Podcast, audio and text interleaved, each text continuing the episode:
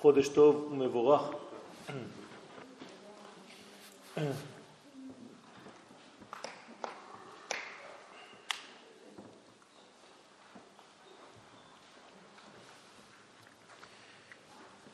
אנחנו בחודש אלול, חודש שנקרא חודש הרחמים, חודש הרחמים, חודש התשובה, ויש לנו כמה נתונים שצריך אה, לעמוד עליהם בסייעתא דשמיא, ואפילו אם הדברים חוזרים על עצמם מדי שנה בשנה, חשוב אה, הדבר ביותר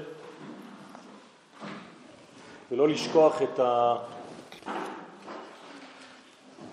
הדרך הכללית, המגמה, שהיא בעצם המלאכתו של הקדוש ברוך הוא בעולם, שאם ההמלאכה הזאת לא נעשית דרך עם ישראל, כיוון שהמלכות חייבת להיות בכל אופן, אם זה לא עובר דרך עם ישראל, זה עובר דרך אומות העולם. ולכן הפסוק הראשון בבראשית מביא את כל האפשרויות לגילוי אותה מלכות, כמו שדרשו חז"ל, והארץ הייתה תוהו ובוהו וחושך על פני תהום, שזה כל הגלויות, ורוח אלוהים מרחפת על פני המים, זה עם ישראל. בכל אופן חייבת להיות מלכות, העולם אינו יכול להתקיים בלי מלכות. מי מוביל את המלכות הזאת? זו כבר שאלה של בחירה, שעם ישראל צריך לפתח את הטבע האמיתי שלו, ואם הוא לא עושה כן, חז ושלום, אז מלכות עוברת דרך אומות העולם, וכמובן כשזה עובר דרך אומות העולם זה עובר דרך קושי הרבה יותר גדול, מלחמות והרבה שינויים בכל התחומים. בריאת העולם הייתה בחודש אלול. נכון? העולם נברא בכ"ה לחודש אלול. ועצם הדבר הזה מעיד על סגולתו הפנימית של החודש. זאת אומרת שאם אני יודע אינפורמציה כזאת, שהאדם הראשון נברא בראש השנה, שישה ימים קודם לכן נברא העולם, זה אומר שהקדוש ברוך הוא בחר בחודש הזה, בזמן הזה, כדי לברוא את העולם. אם אני מרחיק קצת יותר, זה אומר שהמעבר בין האינסוף לבין הסוף הכי מתאים לחודש הזה. ממעלה למטה וממטה למעלה. זאת אומרת שהחיבור שלנו עם האינסוף הכי פתוח, הכי חשוף בחודש אלול. לכן הקדוש ברוך הוא, עצם העובדה שחז"ל נותנים לנו את הידיעה הזאת הרי אפשר לשאול שאלה פשוטה, כשהקדוש ברוך הוא בורא את העולם אין זמן. אז מה אתה מדבר על חודש אלול? כאילו היו חודשים כבר. התשובה היא שהתכונה הפנימית של חודש אלול היא בעצם הזמן של הבריאה. במילים פשוטות, הקדוש ברוך הוא ברא, בחר לברוא את העולם, לעבור מן האין סוף לסוף, דרך ציר שנקרא אלול. זה הזמן הכי מתאים. גם אם הזמן עדיין לא קיים, כשהזמן עתיד להתקיים, הזמן הזה יהיה הקשר בין העולמות. הדבר מובן? לכן, הסגולה הפנימית של חודש אלול, המתאימה ביותר למעבר משלב האינסופיות למציאות הנבראת. וכיוון שתשובה קדמה לעולם, חז"ל אומרים לנו בפסחים, שתשובה קדמה לעולם, אז אם תשובה קדמה לעולם, זאת אומרת שהנקודה ההתחלתית שממנה, בשבילה, נברא העולם, קדמה גם כן, כאן זה עניין לא של זמן, כי הזמן לא קיים, אלא סיבתיות. תשובה היא סיבה לעולם. ואם זה בריאה בחודש אלול, אז אלול ותשובה מתחברים יחד. זאת אומרת שכל סיבת העולם זה אלול, וכל סיבת אלול זה תשובה, וכל מה שיש בעולם זה בעצם רק דבר אחד. יש רק שיעור אחד בעולם והוא תשובה. כל הדברים האחרים נכללים בתוך היסוד הזה שנקרא תשובה. אני עכשיו מרחיק לכת ואומר המגמה הראשונה בעולם, אמרתי מקודם, זה להמליך את השם, עכשיו אני מחליף את זה במילה אחרת, תשובה. זה אותו דבר. המלאכת השם זו תשובה. כלומר, לאפשר לקדוש ברוך הוא לשוב ולמלוך. תשובתו של הקדוש ברוך הוא. הוא שב לעולמו.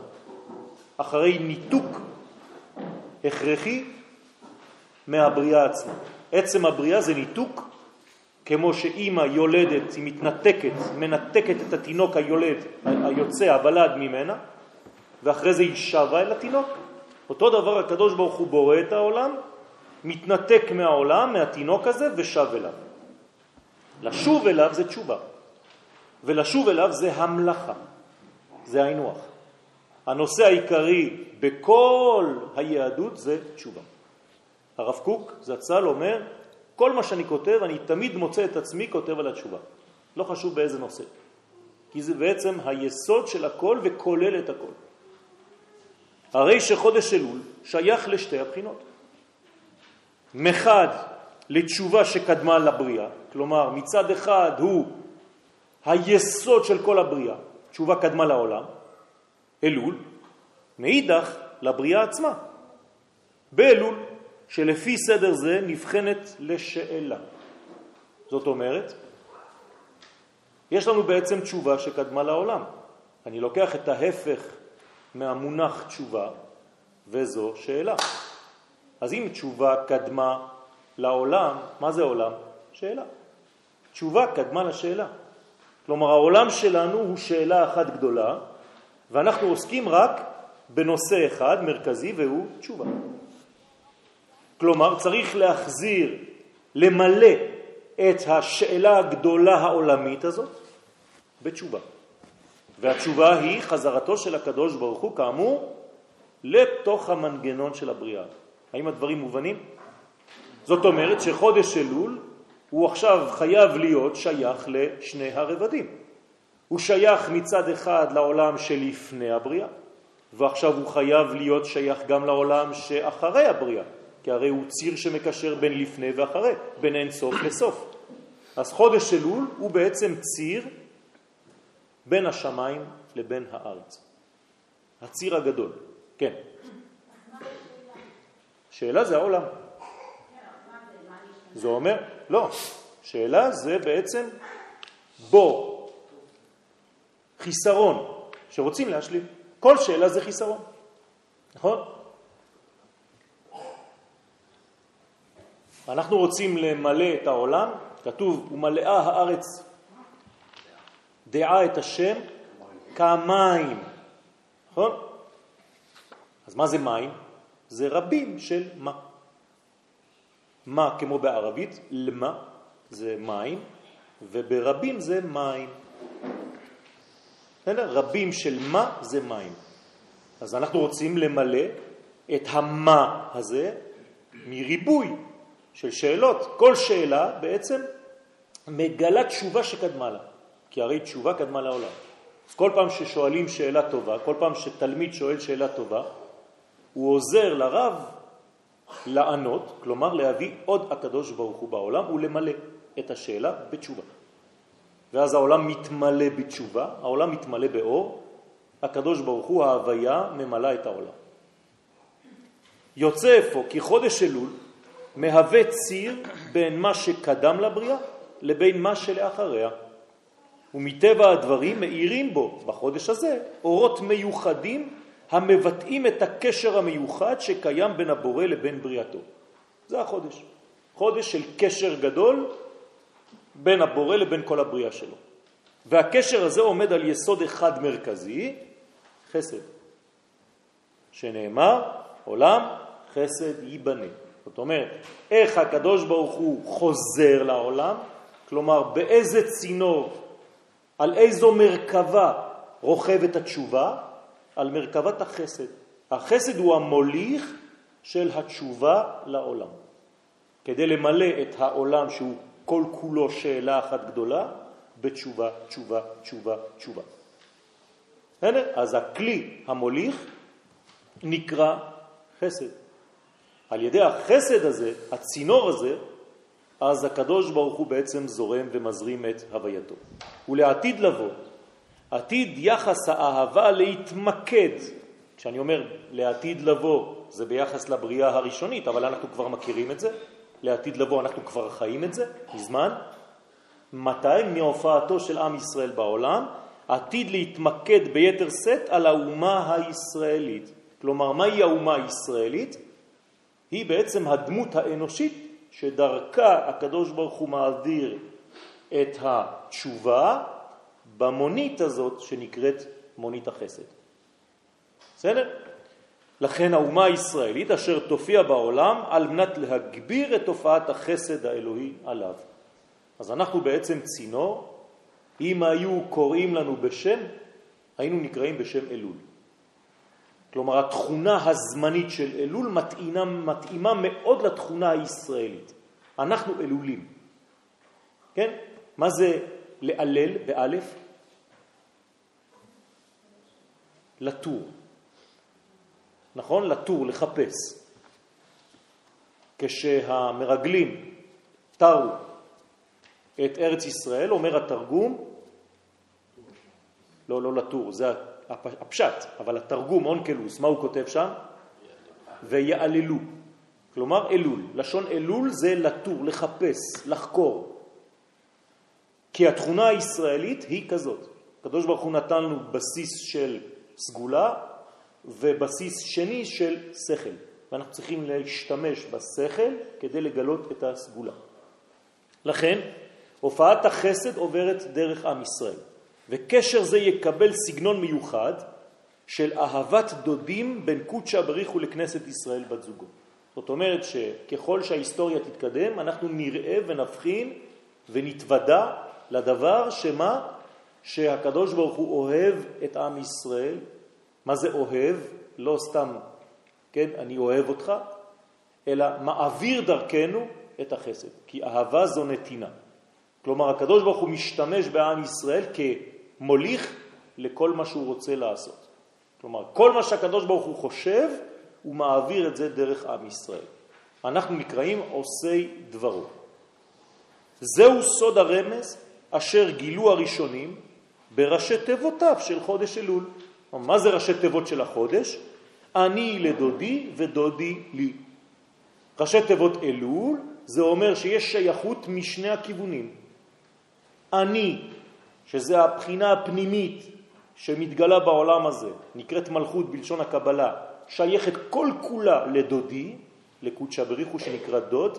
אני לא נכנס עכשיו למה קוראים לו דודי, כי זה שני מינים של חיבורים, אחד שנקרא נקרא ד' ו', דו, והשני שנקרא ד' י' די. לפעמים אנחנו אומרים דו ולפעמים אנחנו אומרים די. למשל בפסח אנחנו אומרים הלחמה עניה די אכלו.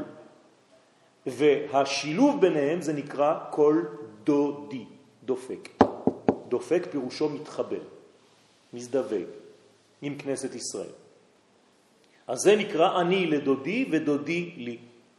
כלומר, רצו ושוב, משני הכיוונים אנחנו מחוברים, אנחנו שייכים והוא שייך. אנחנו שייכים לו והוא שייך אלינו. הוא בחר בזה, כן? ואותה תכונה פנימית של שייכות הדדית מתחדשת כל שנה מחדש בחודש אלול. אז כל פעם שאתם שומעים את המילה אלול, מיד תחשבו כל כולי, כן? שייך בעצם, המציאות שלי שייכת למנגנון אלוהי עצום אינסופי, גם אם אני לא מבין את זה, ואותה גדלות אלוהית אינסופית אני לא מבין גם איך, שייכת גם לי. אבל אני קצת מבין יותר כשאני מדבר על האומה הישראלית בכללותה, שהקדוש ברוך הוא בחר אותנו כדי להשתייך. מנגנון של אהבה, של נתינה, של תשוקה מיוחדת. ומונעת את הידרדרותו של הקשר, לכן בחודש אלול אנחנו מחזקים כל שנה מחדש את קשר האהבה, את התשוקה, את החיבור בינינו לבין הבורא. זאת אומרת שהזוגיות חייבת לפחות חודש בשנה, זה מה שהמחנך הגדול מלמד אותנו, להתחבר יחד. כלומר, חודש אחד בשנה צריך להתעסק באשתו ובבעלך, באופן הרבה יותר ממוקד. זה חודש אלול ביחס שלנו עם קודשא בריחו. ולכן אפילו אחר חטא העגל, שקרה להזכירכם בחודש תמוז, ואחרי זה בכינו בחודש אב, כל הדורות, מיד אחר כך בא חודש אלול, למה? כדי שהזוגיות לא תיפגם. אז תכף כשהתחיל חודש אלול, מה קרה בהיסטוריה? באותה היסטוריה של חטא העגל, אמר הקדוש ברוך הוא למשה, עלה אליי ההרה. הקדוש ברוך הוא מזמין את משה לעלות אליו. כשמשה עולה, עם ישראל עולה, זה לא איש פרטי, כן? משה לא קיים באופן פרטי. כלומר, הוא מבקש מעם ישראל, תעלו אליי. אני רוצה שנתחבר איפה? בבית שלי, בעולמות העליונים. תחזרו לפנימיות, תחזרו לתוכן.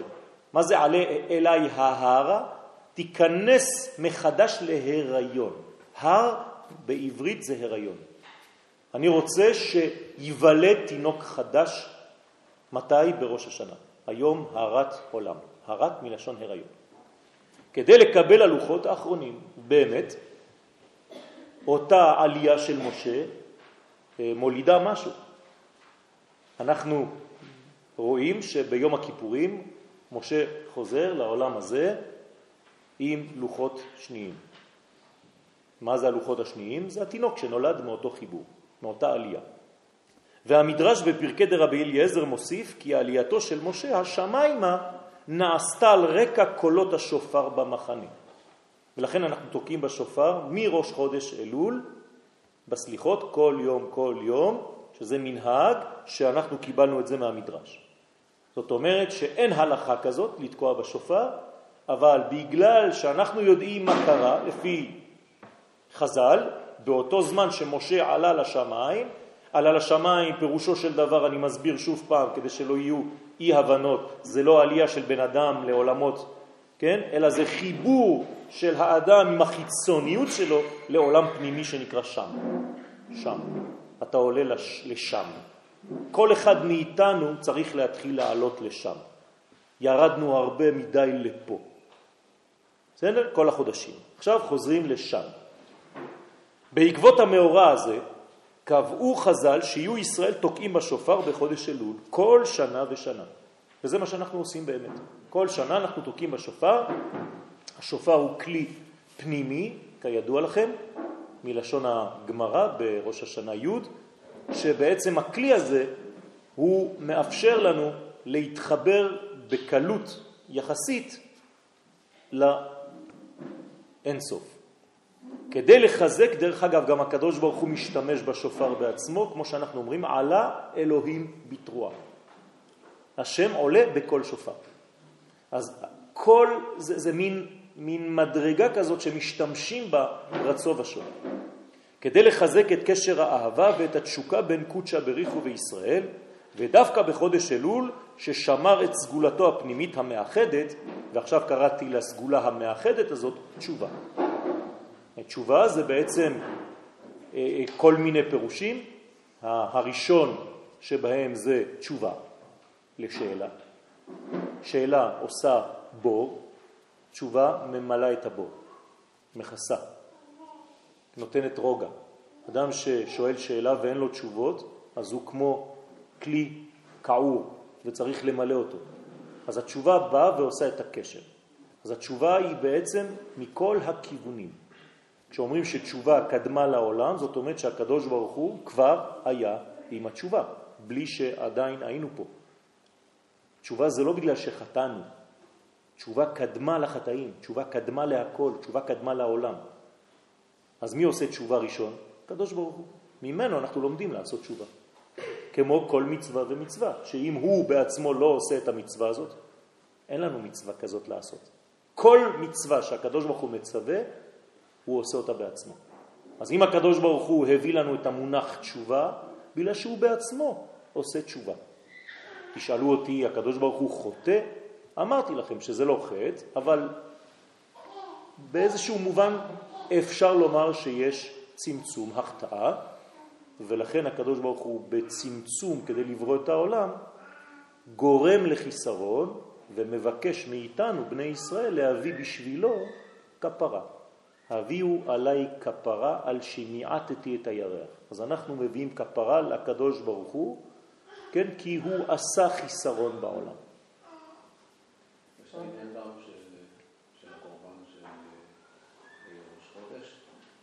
אני מדבר על זה.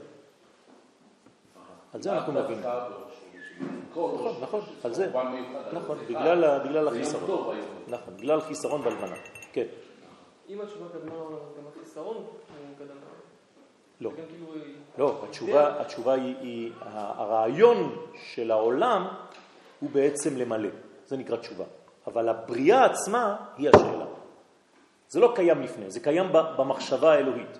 אז איך הרעיון שוב קודם לחיסרון עצמו? זה, זה, זה, זה בדיוק הסוד הגדול, שביהדות האור קודם לחושך. בסדר? האור בורא חושך. בסדר? מזלו של חודש אלול בתולה, המבליטה את יכולת ההתחדשות בכל תחומי החיים. בתולה זה לא סתם מזל, קודם כל זו אישה, והבתולה היא בעצם אנרגיה חדשה, שאף אחד לא ישתמש בה, היא בתולה. זאת אומרת שיש כוח בבתולה, הרעיון העולה הוא התחדשות, דבר חדש, דבר שאף פעם לא נגעו בו, דבר יפה, דבר בראשיתי, דבר התחלתי, דבר קמאי, ראשוני. זה עצום.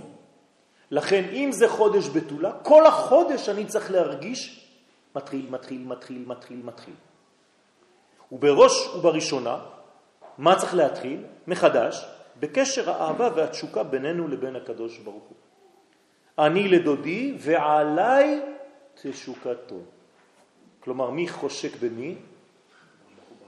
הוא חושק בי, הוא חושק בנו. למה הוא חושק בנו? כי אנחנו בתולה. אנחנו הבתולה. בתנאי שנפעל כמו בתולה. כלומר, בתולה שוכחת, לא יודעת, כי לא היה. אין חיבור לפני. הכל נעלם. אני עכשיו שייכת לו חדשה. בתולתא שפירתא. על כן, כדוגמת ניסן, שהוא חודש האביב, בו מתעוררות המשיכות והתשוקות לכל התענוגים הגשמיים, כן? הרי בחודש האביב, פסח, הכל פורח, אז יש לנו כל מיני תשוקות, הקיץ מתקרב, הגוף כבר מתחיל להיחשף, החום, זה בחודש האביב ניסן. אותו דבר, כך הוא חודש אלול, האביב הרוחני. זה אביב אחר, זה תכונה אחרת של אביב. זה תכונה אביבית פנימית, נשמתית, עמוקה, מקורית, המעורר מחדש את האהבה ואת התשוקה של נשמות ישראל למקורן האלוהי. אז אני צריך לעבוד בחודש הזה, אנחנו צריכים לעבוד ולעמול בחודש הזה כדי לחזק את הקשר בינינו לבינו, כדי לדעת כמה הוא אוהב אותנו וכמה הוא משתוקק להתחבר איתנו מחדש. ושל קודשה בריחו כלפי ישראל. והוא רמז הפסוק במשלי, מצא אישה, מצא טוב. אנחנו כותבים את זה בכתובות, נכון? אז מה זה מצא אישה, מצא טוב? אדם שמצא אישה, אז הוא מתחיל למצוא את הטוב. אמרנו שטוב זה הוספת חיים, הוספת הוויה. אז אדם שמוצא אישה, באמת הוא מוצא אפשרות להוסיף הוויה בעולם, על ידי הבאת ילדים וכל מיני שפע. אותו דבר הקדוש ברוך הוא כן, ועם ישראל, את מי אנחנו מוצאים בחודש אלול? את האישה. האישה הזאת היא הבתולה, מזל בתולה, לכן מצא אישה זה זמן הבתולה, זה עכשיו מצא טוב. אם תמצאו את הבתולה שמסתתרת במזל הזה, בתולה בשנה, מצאתם אישה. כל אחד מאיתנו מצא את אותה אישה בזמן, ומאותה אישה, כן, יכולים להיוולד כל מיני השפעות חדשים, חדשות. ויפק רצון מהשם. הנה המשך הפסוק, כשתמצא את האישה הזאת, תמצא את הטוב, ויש לזה פירות ממשיים, מוחשיים, הרצון של הקדוש ברוך הוא יוצא. כיוון שימי אלול הם ימי רצון.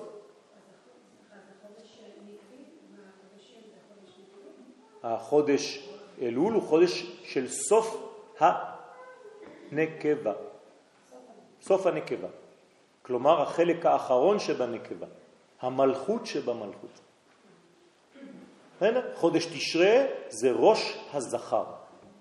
אז אנחנו עכשיו הולכים עם הנקבה עד הסוף. לכן זה ימי רצון. מתעורר בהם הרצון העליון לעורר נפשות ישראל לתשובה. זה התשובה. כן? כלומר, לחפש את המקור האמיתי שלנו. לא רק במובן הקטן, תשובה, כן? עשיתי איזה חטא, אז אני עושה תשובה. כן? זה, זה, זה, זה, זו תשובה קטנה. היא הכרחית, היא נורמלית, היא בסדר גמור, אבל כאן אנחנו מדברים על תשובה קוסמית, הרבה יותר גדולה. הרב קוק נותן לנו משמעות לתשובה שאף אחד לא כתב אותה בצורה כזאת. כן? אנחנו לא מדברים סתם על חטאים ועל תשובות, כן? במובן הדתי המצומצם. אה, על חזרת האור לעולם, על הפנמת הרעיון הגדול הזה שהקדוש ברוך הוא צריך להימצא בכל פינה ופינה במציאות. לכן בחודש אלול יכולים למצוא מחדש את הטוב המקורי ולהמשיך את הרצון העליון על העולם הזה. הרצון העליון זה הרצון של הקדוש ברוך הוא. ספירת הכתר נקראת רצון. עת רצון אנחנו אומרים בשבת, אחרי הצהריים, במנחה. כלומר זמן מאוד מיוחד, ובשנה זה חודש אלול. בחודש אלול יש רצון, רצון אלוהי להתגלות בעולם. הוא מחכה רק לצינורות, כלומר לעם ישראל, שיגלה אותו. זה שיש רצון מיוחדת?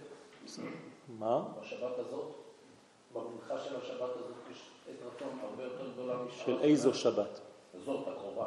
למה? כי תחילת אלול. היא השבת הכי קרובה לראש חודש אלול. אוקיי, אז, אז. כל שנה ושנה זה לא, לאו דווקא באותו זמן, נכון? אז אה, בשנה שלנו כן, נכון. כלומר, השנה שלנו, השבת הבאה, עלינו לטובה, איזה שבת זאת? איזה פרשה? שופטים. שופטים? יפה. אז מה זה אומר? כן. משפט. אנחנו עומדים במשפט, אנחנו קרובים אז. אנחנו נראה את זה בסוף השיעור, בעזרת השם. יש קשר למה ששאלת. אוקיי. אז מצא אישה, שאם מצא את האישה הגנוזה בלוח השנה, במזל בתולה, אזי מצא טוב, יראה את הטוב הגנוז בכל דבר. עכשיו אני נותן פירוש אחר. לא רק שמצא טוב שזה הופעת חיים, אלא כשאתה מוצא את הבתולה, כשאתה מוצא את חודש אלול בשנה, כשאתה יודע להתעסק עם החודש הזה בשנה כראוי, אתה מתחיל לראות כל דבר בטוב, מצא טוב. אתה תפסיק לראות את הפן השלילי של כל דבר, תתחיל לראות את הפן החיובי של כל דבר שתפגוש. אם אתה בן אדם שכל הזמן, כן, אבו תלונה, כל הזמן מתלונן, על כל דבר יש לך מה להגיד, כן? תמיד, אפילו שזו הוספה קטנה, אתה חושב שאתה רק מוסיף, כן? אבל זה תלונות באמת. אז עכשיו תלמד בצורה חדשה לראות את הדברים בטוב. וממילא, ביפק רצון מהשם, יתגלה הרצון העליון על המציאות כולה באותם ימים. וזה מה שאנחנו בעצם מייחלים לעולם כולו, וזה עובר דרך עם ישראל. עכשיו אנחנו נכנסים לרובד קצת יותר עמוק, כן, כאן זה היה רעיוני, אנחנו ממשיכים ברעיון, אבל מתמקדים קצת בכתובים של הארי הקדוש. בשער רוח הקודש כתב האריזל שהפסוקים המתאימים לחודש אלול, הפסוק, כן, המתאים הוא הנותן בים דרך ובמים עזים נתיבה. כן? הפסוק הזה הוא בעצם פסוק שממחיש לנו שבעולם שלנו שהוא בלתי יציב, דומה לים, אפשר למצוא דרך. כבר ראינו את זה בהיסטוריה בקריאת ים סוף. כשיצאנו ממצרים נאמר הנותן בים דרך, שהרי חצינו את הים, איך אפשר לחצות ים? חצינו את הבלתי אפשרי. יצאנו מהכלא הגדול, מצאנו בחוסר היציבות נתיבה. זאת אומרת שבחיים שלנו, בחודש הזה אנחנו יכולים למצוא יושר, כיוון, דרך, אפילו במים עזים, במבול הסובב את העולם בקץ הימים. הנה רומז לספירת המלכות, שהיא שלב הגילוי בכל מקום. כן? כי מה זה ים? כמה זה בגמטריה בים? 52. אז אם הוא נותן בים 52, ומי שלמד כבר איתנו, אנחנו יודעים ש-52 זה בעצם הגילוי של הקדוש ברוך הוא, כי הקדוש ברוך הוא זה 26, והמראה שלו זה עוד 26, אז זה 52. כלומר, המלכות יש לה שם שנקרא 52. זה בגמטריה בים, ב' י' מ', ב' 2, י' 10, מ' 40, 52. אז מי נותן בים, שזה מלכות, דרך? הקדוש ברוך הוא נותן בנקבה הזאת, במלכות, דרך. זאת אומרת, יש חיבור בין מדרגה שנקראת דרך, יושר, זכר, לבין מדרגה שנקראת בים, שהיא נקבה, שהיא מלכות, וזה חיבור בעצם זכר ונקבה. במילים פשוטות, הקדוש ברוך הוא יורד ומזדווג בעולם הזה, בחודש אלול. פירושו של דבר שבחודש אלול יש מי שנותן במלכות דרך, והכוונה נכונה, כן, והכוונה נכונה, סליחה, כדי לייצב ולהתאים את ערכי העולם הזה. עכשיו, מה זה זיווג של הקדוש ברוך הוא עם העולם? זה לא, כן, כפי שאתם יכולים חז ושלום לתאר, כן, זיווג שהקדוש ברוך הוא מתחבר לעולם, זה לא זיווג של זכר ונקבה במובן הפשוט. אלא כל זיווג כזה זה נתינה של אורות, נתינה של חיים, נתינה של שפע, נתינה של ברכה, הענקה גדולה מאוד. אז אם הקדוש ברוך הוא בעצם נותן לעולם, הוא מחזיר לעולם, הוא שב לעולמו, דרך הזרע שהוא משפיע לעולם. ולכן זה בעצם מעניק לעולם ברכה גדולה. אז בחודש אלול אפשר למצוא מלא מלא דברים, מלא דברים, כי הקדוש ברוך הוא חוזר.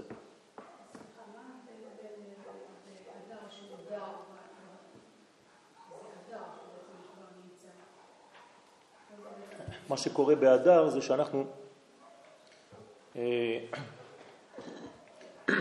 מביאים את אותו עניין, אבל דרך צד הזכר. אדר, מה זה אדר? זה סוף הזכר. מה זה אלול? סוף הנקבה.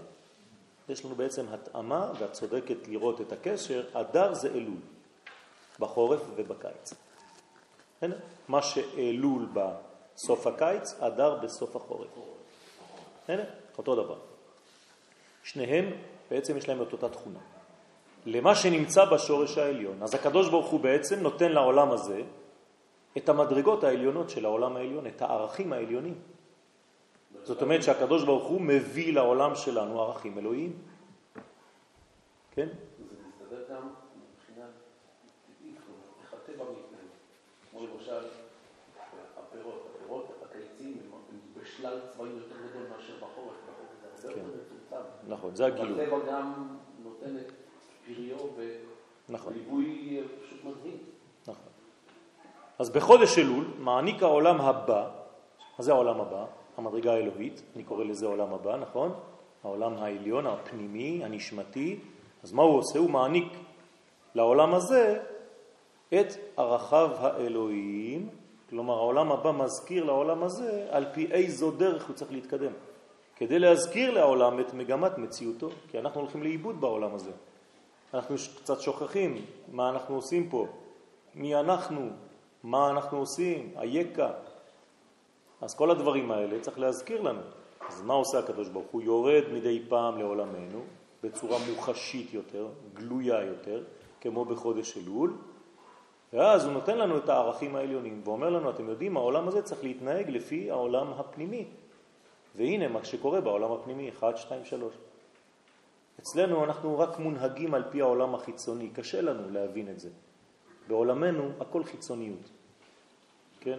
הדבר הראשון ש, שתינוק חווה זה, זה צילום. הכל תמונות. כן, אתה מצלם כל דבר, הכל חיצוני. אתה חושב על משהו, אתה חושב על חיצוניות, על לבושים, על סמלה חדשה, על אני לא יודע מה, כן? זה הרבה הרבה חיצוניות. הפנימיות קצת איבדה, ולכן מדי פעם צריך להזכיר מה יש לפנימי לתת לחיצוני. וזה מה שקורה באלול. זה נקרא שהקדוש ברוך הוא נותן בים, במלכות, דרך, את הדרך האמיתית. את סיבת בריאתו של העולם, הנותן בים דרך, פירושו, הנותן במלכות את תכונתה של הבינה. אז הנה, הנותן בים דרך, נותן למלכות את התכונה של הבינה, שזה עולם הבא, עולם הפנימי, כדי להשיב לחיים את הרצון האמיתי. כלומר, כש, כדי שאנחנו, בני האדם, נרצה בדברים האמיתיים ולא נרצה בשטויות.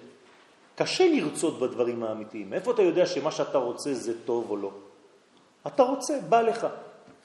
פה, בחודש אלול, אדם שהוא קשור, מחובר, הוא מתחיל לרצות את מה שצריך לרצות באמת, ולא דברים חיצוניים. גם דברים חיצוניים חשובים, אבל צריך גם לדעת מה ומי ומתי. לכן, להשיב לחיים את הרצון האמיתי, את הרצון להשפיע. והנה, אני נותן לכם קצת רמז. הרצון האמיתי זה להתחיל להיות בהשפעה.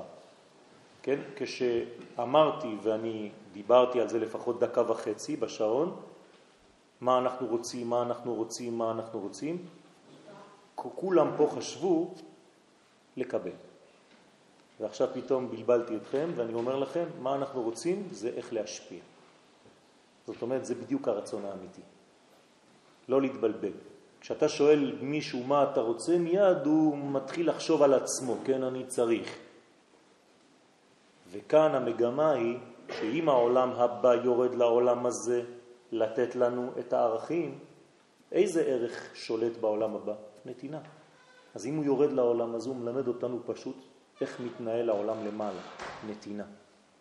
לכן הוא מלמד אותנו לתת, להפסיק להיות כזה שכל הזמן מחכה שייתנו לו, ומה אני מגיע לי, ומה חסר לי, ואני, ולמה לא נתנו לי, ולמה הוא לא מתייחס אליי, ולמה הוא לא מדבר איתי, והוא לא אמר לי שלום, והוא לא אמר לי, כן, וכו' וכו'. זה רק אגו, אגו, אגו, ego trip, כן. אבל ההשפעה עוברת דרך קבלה. נכון. סליחה? כן, אני איתך.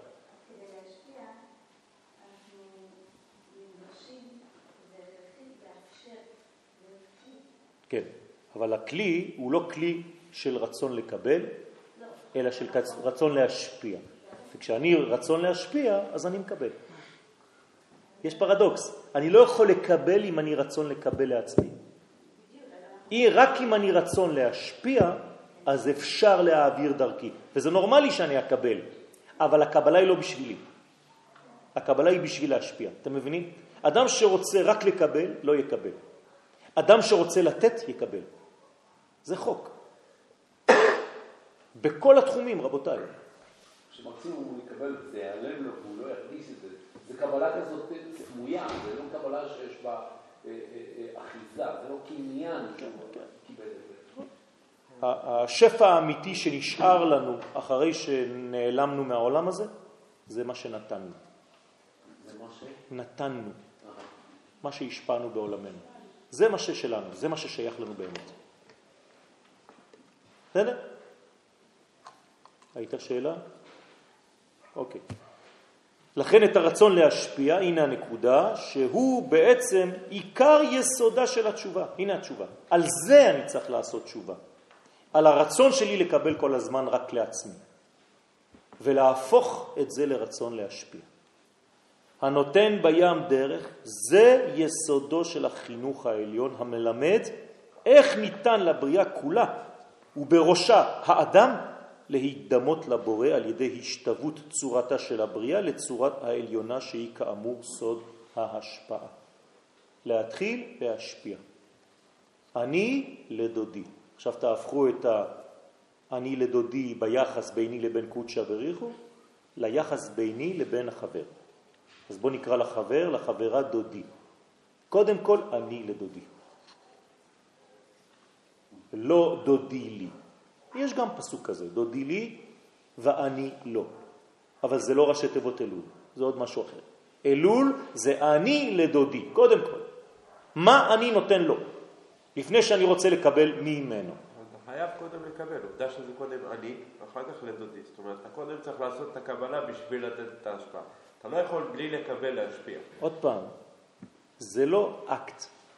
זה לא מעניין אותי מה שאני מקבל, זה המחשבה. איפה אני? אבל האני קיים. בוודאי, אבל הוא לא קיים בשביל למלא את האני. כל האני הזה הוא לדודי. יש לו כבר כיוון. אז אני, מת... אז אני, זה כמו רק מעבר דרכי, אז אני מקבל את מלוא האור. אבל אם אני לעצמי, מה אני? וכשאני לעצמי, מה אני? כן? כלומר, רק שאלה.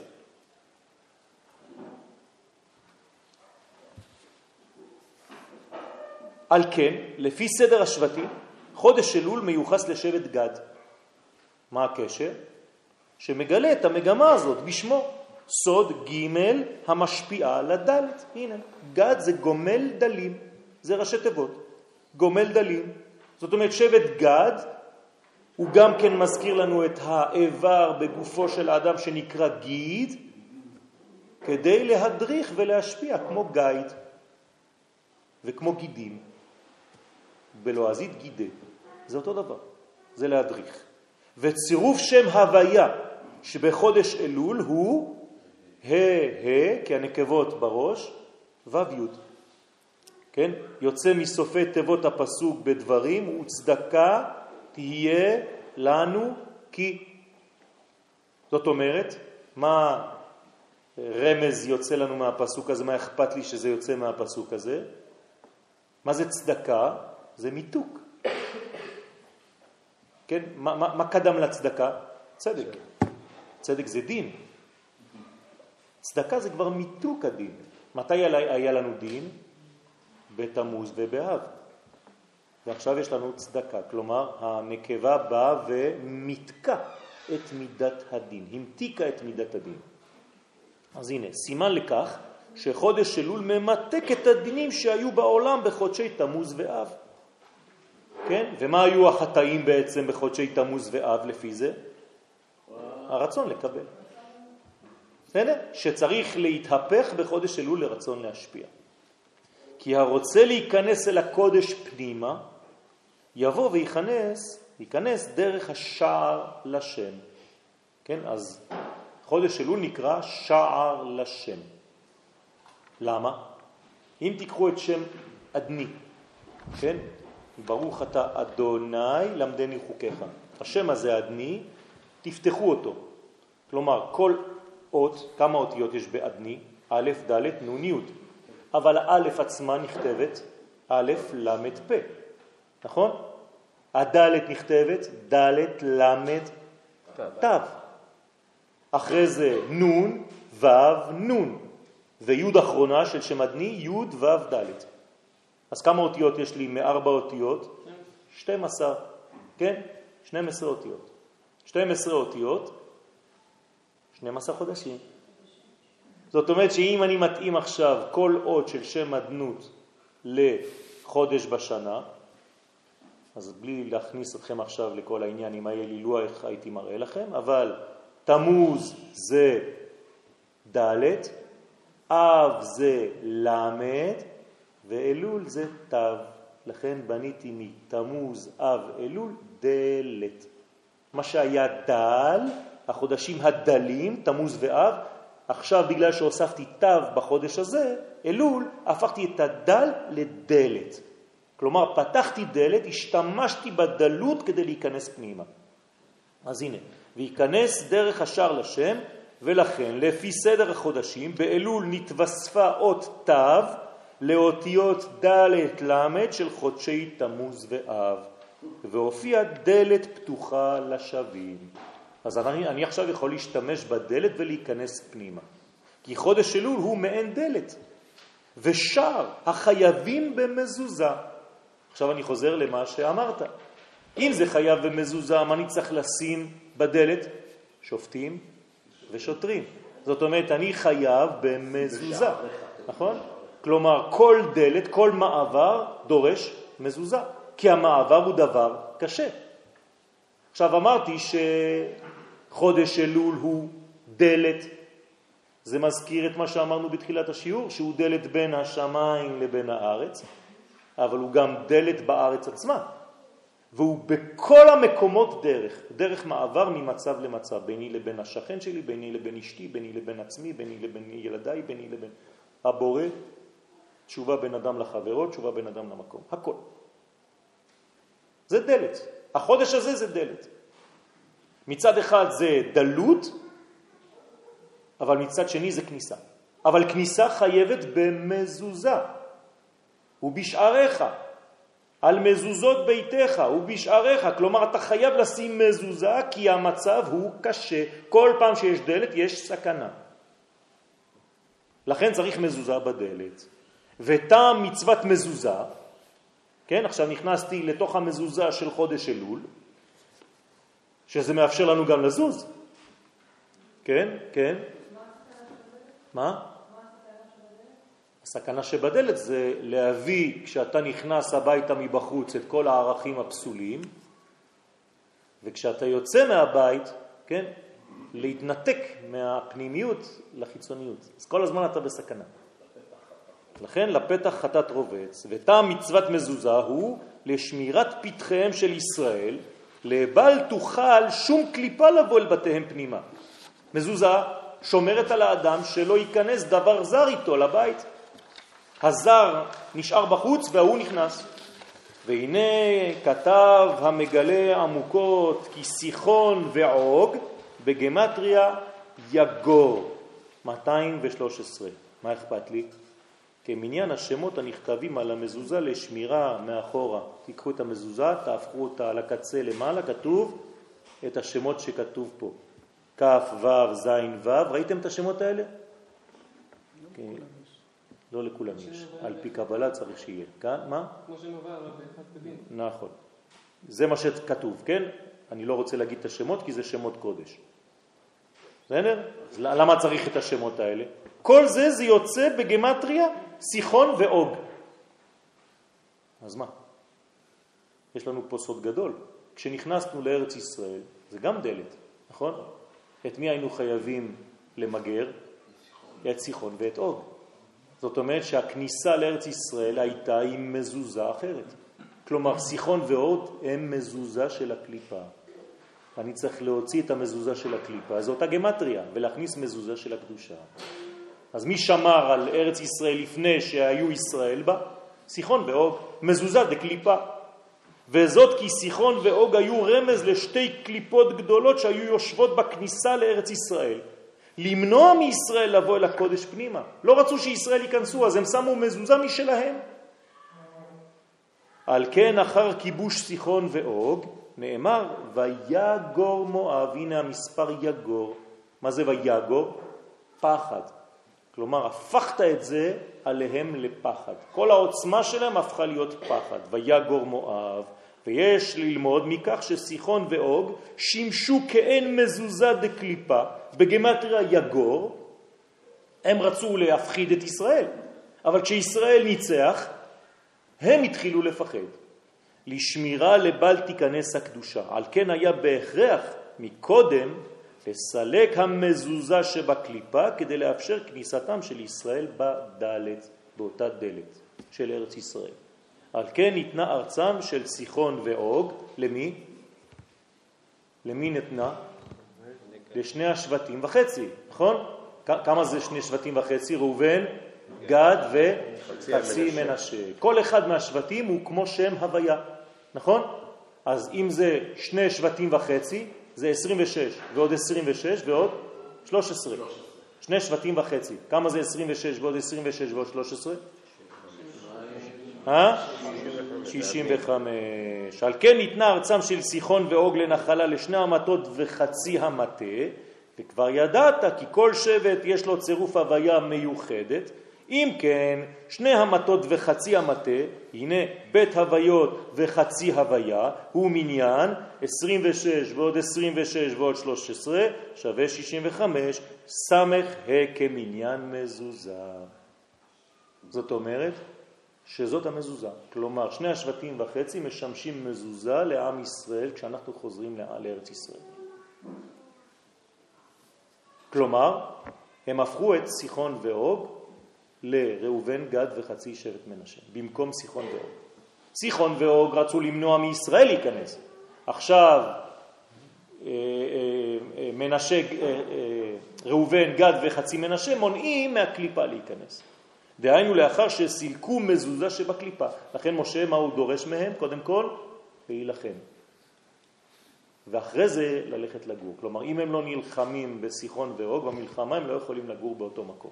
כי העניין שלהם זה למגר את החיצונים, בגלל זה הם נמצאים שם. אם לא גרים לא צריך מזוזה. מה? אם לא גרים, כן, לא צריך מזוזה. נכון, אם לא גרים לא צריך מזוזה. נכון, קודם בני ישראל נכנסים לגור. נכון, יפה מאוד, יפה מאוד. אסור לישון בלי מזוזה, גם לילה אחד. בסדר? בחוץ לארץ אפשר. כמה? 30 יום. למה? מה ההבדל? מה זה לא בית? זה לא בית, זה לא עניין של קדושה, זה לא הבית שלנו. אפילו בית קדוש בחוץ לארץ, זה אין בזה קדושת הארץ. אתה עשית מהמקום הזה איזה מין סוגריים של קדושה, איזה מין בועה. אבל זה לא ישראל. אז חז"ל כל הזמן אומרים לך תיזהר, זה לא אותן הלכות. בארץ ישראל אתה ישן, מזוזה. בחוץ לארץ זה יכול להישאר 30 יום. קבעו תכף מזוזה, לכן בארץ ישראל קובעים תכף ומיד מזוזה בקדושה, על ידי זה נכנסת הקדושה בשער ודלת. אז חודש אלול צריך לשים מזוזה. המזוזה היא בגמטריה 65, שזה שם אדנות, שהוא שם של, של דין, של גבורה, של תחום, של גבול. כלומר, צריך להיזהר בחודש הזה לא להכניס לבית הפנימי שלנו כל מיני דברים זרים. צריך מזוזה היום. מה זה מזוזה? איפה מתגלית המזוזה בגופו של האדם? ביסוד, בברית. הברית נקראת מזוזה. אבותינו היו נשבעים על ידי השמת היד על המזוזה. שים נא ידך תחת ירחי והישבע. זאת אומרת שזה היום לא נתפס אה, בשכל שלנו כי אנחנו ירדנו פלאות, אבל בדורות הקודמים זה היה מקום של קדושה. ככה זה צריך להישאר. בחודש אלול דווקא. מסוכן מאוד לנפילה במשיכות האלה דווקא. בסדר? ראו, הוזהרנו. יוצא אפוא כי חודש אלול הוא כדוגמת שער ודלת החייבים במזוזה. לכן צריך להיזהר מאוד לשים מזוזה על הפתחים שלנו, ולהתחיל מהיום, זה ראש חודש כבר. היום יש כבר אנרגיה גדולה לזה, לפי שהוא חודש המסוגל לסלק את הקליפה. אז בעזרת השם צריך לדעת, לא כתבתי הרבה דברים, יש עוד המון, כן? האותיות של החודש זה רש ויוד, הכוכב של החודש זה כוכב, שזה בעצם מהירות גדולה מאוד, דברים שמשתנים באופן מיידי, כלומר אתה יכול להפוך דבר ולעשות אותו דבר אחר. יש תכונה כזאת כמו באדם, ונהפוך הוא, אז אותו דבר פה. כן, אתה יכול להפוך את הדברים, אבל יש בעיה, כפי שאתה יכול להפוך את הרע לטוב, אתה יכול גם להפוך חס ושלום הפוך. אז צריך מאוד מאוד מאוד להיזהר, זה חודש שצריך לעמול בו, להיות בו ברוגע ולהתחיל בעניין של סדר ושקט נפשי בכל התחומים. ויהי רצון שבעזרת השם, על ידי הדלת הזאת שהקדוש ברוך הוא פותח ושאנחנו פותחים וצריך לשים שם מזוזה, כן, אז בעזרת השם נגיע ל... לייעוד שלנו, שזה בעצם המלאכת השם בעולם, כי לשם אנחנו הולכים. זה לא סתם עניין של להיות דתי ולעשות תשובה בחודש הזה, כן, ולהתחיל לעשות כל מיני פעולות. זה נכון, זה עוזר, אבל צריך לראות את התמונה הגדולה.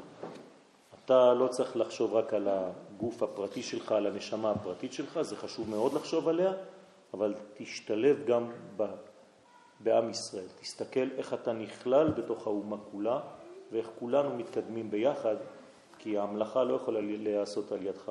היא נעשית על ידי האומה. אין מלך בלא עם. אז בעזרת השם ככה צריך להגיע לראש השנה עם ההבנה של הכללות ולא רק פיתוח הנפש הפרטית שלנו. ואני חוזר ואומר שזה גם חשוב, אבל אחרי שהבנת את העניין הגדול, אתה גם מפתח, גם אם אתה לא מבין. כי קשה להבין, זה בא מהכלל אל הפרט. צריך לעשות עבודה משולבת שלי כפרט בתוך אני כאומה.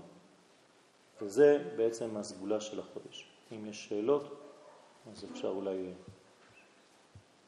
אם לא, אז בתאווה. ערבית. ברוכים תהיו, חודש טוב.